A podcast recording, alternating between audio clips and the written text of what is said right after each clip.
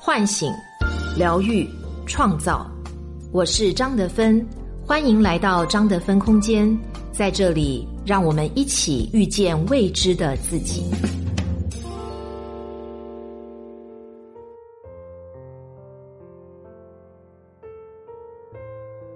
微信关注公众号“张德芬空间”，回复“喜马拉雅”。免费领取价值一百九十九元《遇见未知的自己》线上体验营。嗨，你好，我是今天的心灵陪伴者杨锵锵，和你相遇在张德芬空间。今天和大家分享的主题是情感勒索，作者蝎子的瞳孔。古装剧中从来不缺活色生香、清冷高贵的角色。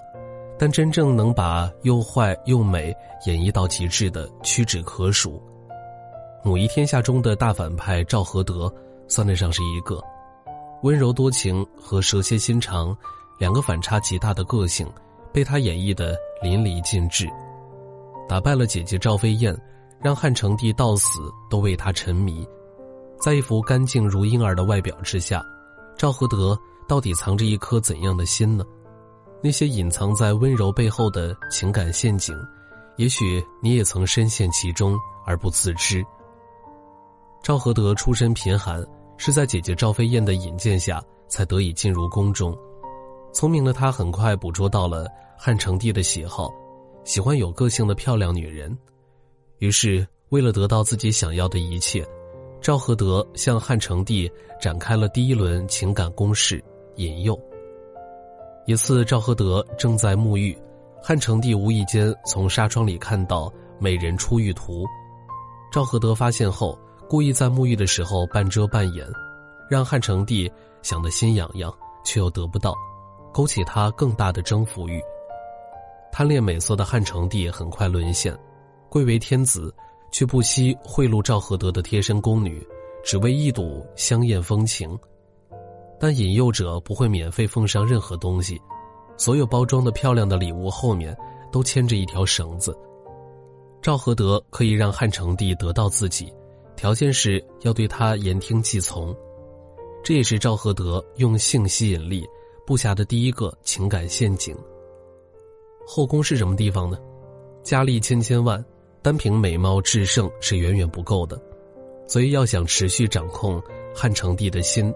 赵合德深知需要和他在精神上建立更紧密的连接。赵合德在汉成帝的面前丝毫不掩饰自己在后宫的恐惧感，为了保持美貌与性感，他曾吃下一味药丸，导致不能生育。正因为如此，所有其他可能诞下龙子的嫔妃，对他的地位都是威胁。于是赵合德展开了第二轮情感攻势，对软肋施压。他知道自己就是汉成帝的软肋之一。得知嫔妃徐美人怀了身孕，赵合德就开始扮演悲情者的角色。他在汉成帝的面前大哭大闹，甚至不惜以撞墙、撞柱子、打滚、绝食来自虐。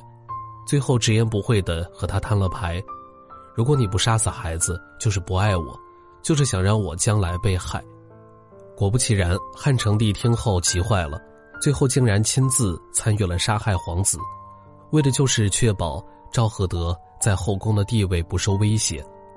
可见情感操控者不会直接说错全在你，但是所有的表情和动作都在指向一个答案：我之所以这么惨，都是因为你。这样一来，你在不知不觉间就陷入了为他的痛苦负责的境地。赵合德知道皇帝害怕失去他。所以，为了稳固自己的地位，也不忘在汉成帝和别人有染时，上演威胁者的戏码。我再也不理你了，我要让你永远也见不到我。这话是不是很熟悉呢？这在操控型的亲密关系里并不少见。我知道你特别的害怕分离，我就以分离来威胁你。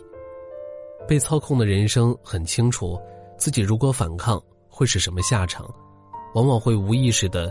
满足对方的需求，而一步步妥协的背后，是对方手中不断收紧的情感大网，你的自我也随之逐渐丧失。想必汉成帝最后命丧成榻的那一刻，也难以明白，赵合德对他的感情不是爱，而是一场情感勒索的游戏。汉成帝为何会陷入这场情感的陷阱呢？其实，汉成帝从小就一直很渴望母爱，但是母亲对他永远是强势干涉和说教，导致母子关系日益紧张。汉成帝的内心极度缺爱，而赵合德使用的手段，恰恰满足了皇帝那种被需要、被依赖的感觉。就像我们对宠物的怜惜，如果得不到我们的照顾，它随时可能会死。这种全能感能够极大的满足一个人的自恋需求，而赵合德的行为又让汉成帝感受到了作为皇帝之外的另一种新的身份，这是亲密关系里的认同感和归属感。就这样，慢慢的在勒索者的糖衣炮弹中，养成了顺从屈服的习惯，渐渐的丧失了。真实的自我，直至被榨干能量。在亲密关系中，没有一个人是纯粹的情感勒索者或者是受害者，两者的角色是相互匹配的。心理学家苏珊曾说：“处于这种关系模式中的人，双方都像是处于一团浓雾之中。”周国平也曾提到过：“你最关心的人最清楚你的死穴在哪里，你最亲近的人。”会把你拖进最持久的战役，所以不论是亲密关系还是亲子关系，都是滋生情感勒索的温床。而我们该做的是看清浓雾背后究竟是一股什么样的力量在操纵。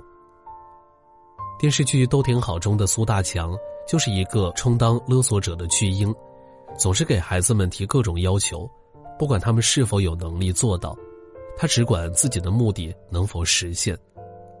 苏大强经常强调，为了供儿子苏明哲出国读书，自己做了很大的牺牲，用生养之恩要挟孩子，以此来激起苏明哲的愧疚感。苏大强要买房子，要地段好，有超市，有健身的公园，还要面积大，全然不顾孩子的经济状况如何。如果不给买，苏大强就在二儿子明成家闹，让他们小两口不得安宁。只要一吵架，苏大强就离家出走。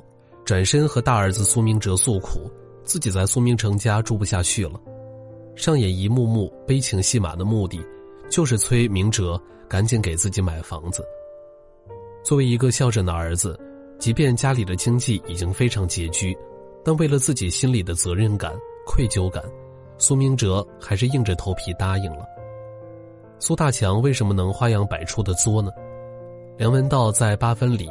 谈到中国式家长的情感勒索，最大的特点是，绝对没有办法接受妥协。事实上，那些表面看起来很强大的情感勒索者，也并非故意而为之。不管是赵合德还是苏大强，习惯以情感去勒索他人的人，其实缺乏安全感，害怕输，内在是脆弱和匮乏的。他们经常会退行到婴儿的状态，会把自己内心的不安。转移到他人身上，让他们为自己的情绪负责。习惯把自己摆在受伤小孩的位置上，期待被勒索的人以一个成年人的角色来解决自己的一切问题，却很难察觉到自己的行为已经对他人造成了负面影响。被自己的这些念头和情绪绑架后，情感勒索者就往往容易剑走偏锋，以极端控制。或反复作闹的手段，企图唤醒他人的关注，进而满足自己的需求。所以在情感勒索者看来，即使是伤害，也是连接感情的一种方式。而苏明哲又为何能够一次一次的满足苏大强不合理的要求呢？一方面，他一直很看重自己作为长子的身份，希望能支撑起整个家。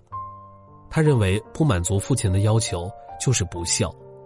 另一方面，苏明哲极度渴望被看见，迫于对认同感的过分需求，想向世人证明自己是个好儿子。在这两个因素的驱使下，苏明成没有能力，却偏要揽下买房子的责任，给自己带来了非常大的精神负担和婚姻危机。我们可以看到，在任何一种关系的迷局里，容易被勒索的人常常会有这样的想法：我需要得到对方的认同。我害怕失去这段关系，我有义务为别人的生活承担更多的责任。这是一个人在关系里构筑出来的假自我。假自我的悲哀就在于会一直围绕着别人的感受转，常常忽略自己。这和情感勒索者内心生发出来的念头不谋而合，用不恰当的方式互相取暖，却又彼此伤害。因此，成为被勒索的一方，始作俑者没有别人。只有自己，没有自己的允许，就不会有勒索的发生。说到这儿，你可能也发现了，情感勒索可能存在于我们的每段关系中，而以屈服为前提的任何一段关系，最终都会变得痛苦不堪。很多时候，尽管我们极尽全力的想要摆脱有毒的关系，但往往很难做到，因为我们都忘了解决问题的关键。在我们自己的身上，我们要做的不是摆脱身边的某个人，而是重塑自己的内在关系模式。亲爱的，不论你现在扮演的是勒索者还是受害者的角色，你需要做的第一步，即刻在内心给这段关系按下暂停键；第二，跳出这段关系，用旁观者的视角进行深度觉察。如果你不幸深陷被勒索的陷阱，你要学会理解自己在勒索模式中的各种念头和情绪，比如恐惧感、责任感、罪恶感，并梳理自己的情绪触发点，是什么令你容易被对方控制？你究竟在害怕什么？如果你不去做，最糟糕的情况是什么呢？把触发你的这些情绪的想法写下来，一点点揪出背后的不合理信念。接下来，预想下次遭遇勒索时。你希望自己能用什么方式回应？写下来，并反复读几遍，直到即使你心怀恐惧、自责、罪恶感，也能在对方面前说出来，给自己的内心做正向强化。当然，如果你不知不觉扮演了情感勒索者的角色，却又很想摆脱，怎么办呢？不妨带着觉察回忆自己亲手操控的勒索事件，看看当时发生了什么，你的感受是怎样的。试着去理解当时那样做背后隐藏的真实需求，有没有更好的方式去满足自己内在的需求呢？如果有，你是否愿意试一试呢？当你冲破恐惧，开始正视内在的怪物，你就能更自由的给予爱和被爱。就像《情感勒索》一书中写的那样，愿每一个人都不再被情感勒索，也不做情感勒索者，只做放任的爱。只成温暖的情。微信关注公众号“张德芬空间”，回复“喜马拉雅”，免费领取价值一百九十九元《遇见未知的自己》线上体验营。